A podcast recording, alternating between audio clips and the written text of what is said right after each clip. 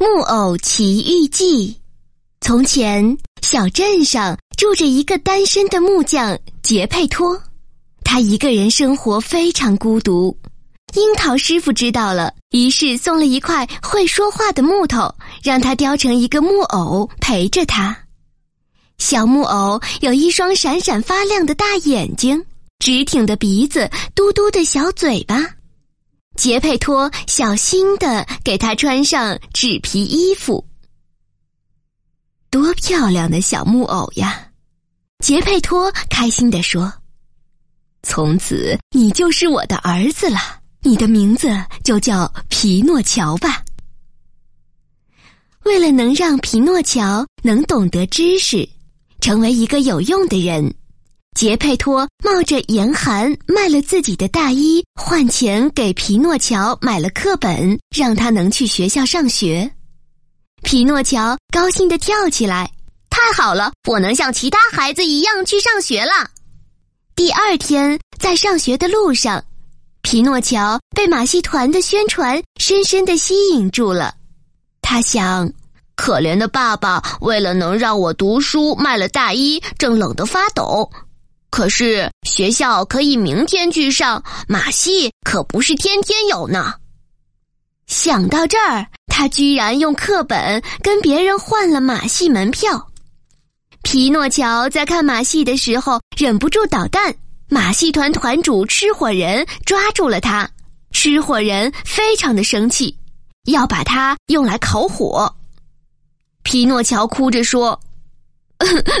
对不起，我不是故意的。那么冷的天，我爸爸为了我上学，连衣服都卖掉了。现在你要把我烤火了，他连儿子都没有了，好可怜呀！吃火人听到皮诺乔这么说，被感动了。你制造的混乱让我非常生气，但是你爸爸感动了我。这些钱你拿回去吧，好好读书，做个好孩子吧。吃火人拿出几个金币，递给皮诺乔说：“回家的路上，皮诺乔遇到了一只瘸脚狐狸和一只独眼猫，他向他们炫耀了吃火人给的金币。邪恶的猫和狐狸看到金币，就打起了坏主意。狐狸说。”哦，我们正打算去奇迹之地种金币呢，你要跟我们一起去吗？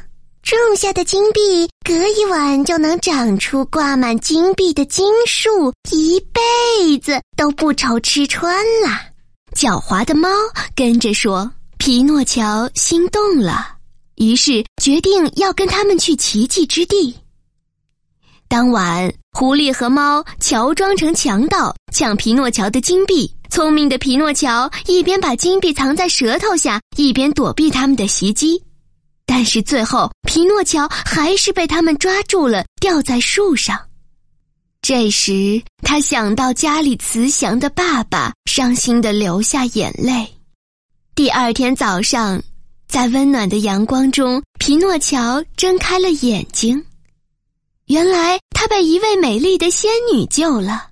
仙女让皮诺乔吃药，皮诺乔却撒娇地说：“药太苦了，我要先吃糖再喝。”吃了糖，皮诺乔还是不愿意喝药。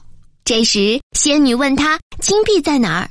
皮诺乔骗他说：“金币全都被强盗抢走了。”嗯，奇怪的是，这时皮诺乔的鼻子越变越长了。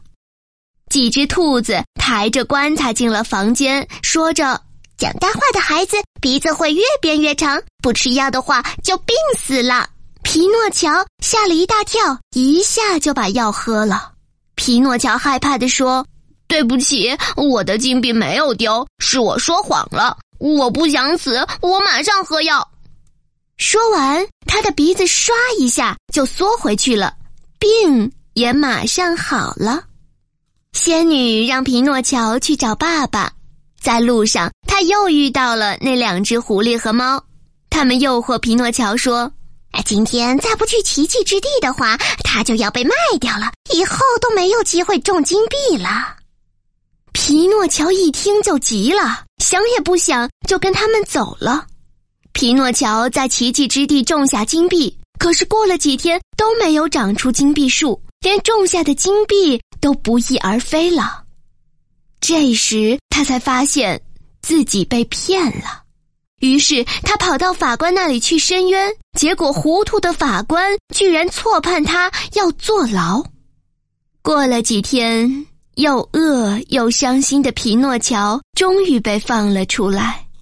在回家的路上，他路过葡萄园时，眼看四周没人看守，就偷偷的去摘葡萄吃。哎呀，他不小心被捕兽夹夹住了。这时，葡萄园园主发现了皮诺乔，训斥道：“你这孩子居然敢跑来偷葡萄，不知道偷东西是要被抓去坐大牢的吗？”皮诺乔赶忙认错，葡萄园主最终还是原谅了他，让他离开。当皮诺乔回到仙女家时，却已经人去楼空。这时，有只鸽子出现了，皮诺乔央求他帮助寻找爸爸。于是，鸽子驮起它飞向天空，飞了好久好久。当鸽子要穿过海洋的时候，皮诺乔突然看见海中有一叶小舟，看撑船人的样子，好像是爸爸呀。皮诺乔谢过鸽子，就跳下海去，小舟却消失了。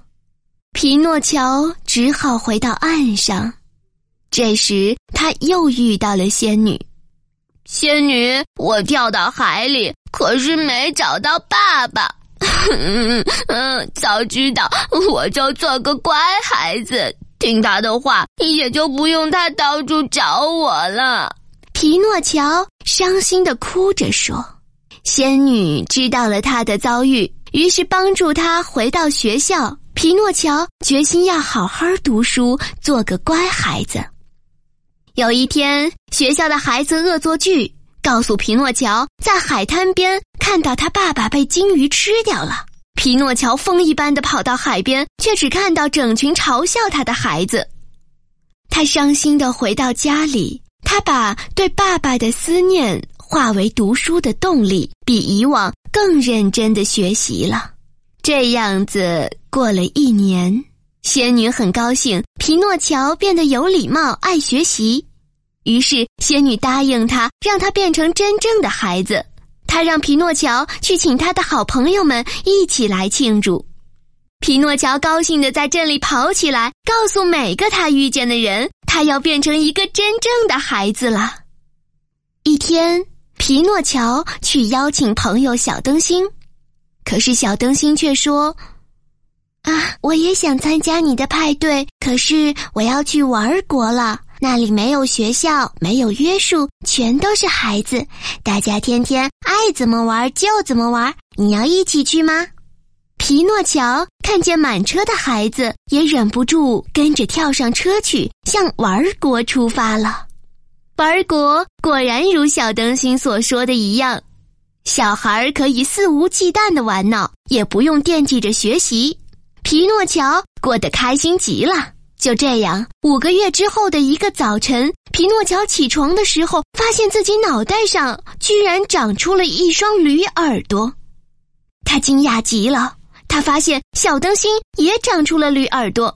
正当他们在相互调侃嘲笑时，他俩渐渐变成了一头驴，还发出驴一样的声音：“咿呀，咿呀。”这时，一群大汉闯了进来，“哈哈，我们就是专抓你们这些不爱读书的小孩儿等你们都变成了驴，好去卖钱！”哈哈哈哈！